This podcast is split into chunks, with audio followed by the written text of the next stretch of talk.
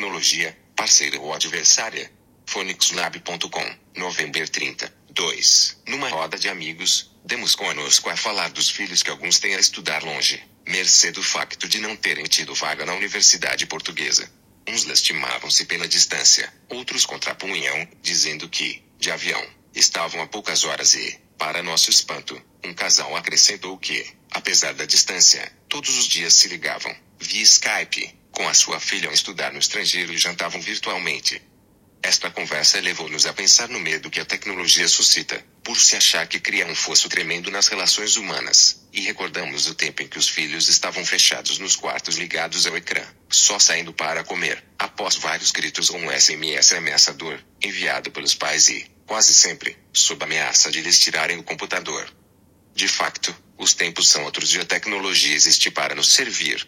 Muito se fala dos seus malefícios. Esquecemos-nos, frequentemente, que ela, como todas as criações humanas, tem o seu lado bom e mau, consoante o uso e o fim que lhe damos. Sempre foi assim com qualquer artefacto humano. Sim, mas o toque humano é fundamental, dirá o nosso leitor.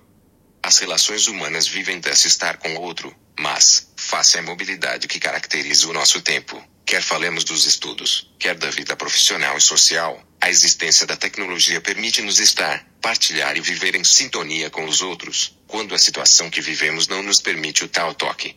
Basta um clique. A tecnologia pode, contudo, transformar-se numa adversária, quando não a sabemos usar. Quando se torna uma dependência que nos afasta do outro, da vida. Quando nos desencaminha. Quando não estamos preparados para aquilo que encontramos na web e não processamos a informação com espírito crítico quando não cuidamos da nossa reputação e descuidamos a privacidade.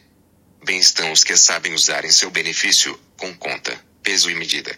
Independentemente da forma como utilizamos, o facto é que a tecnologia marca todos os aspectos da nossa vida: como trabalhamos, como estudamos, como amamos, como nos relacionamos, como nos divertimos.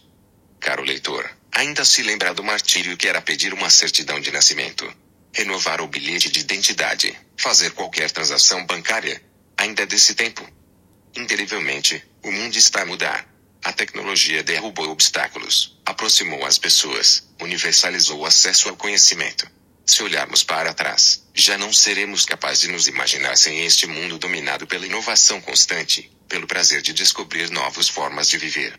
Porque, quer queiramos, quer não, vivemos de forma muito diferente.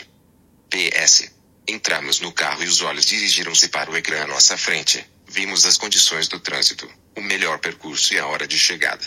No banco de trás, já se criava um grupo no facete-me para se saberem novidades da família, a todo momento.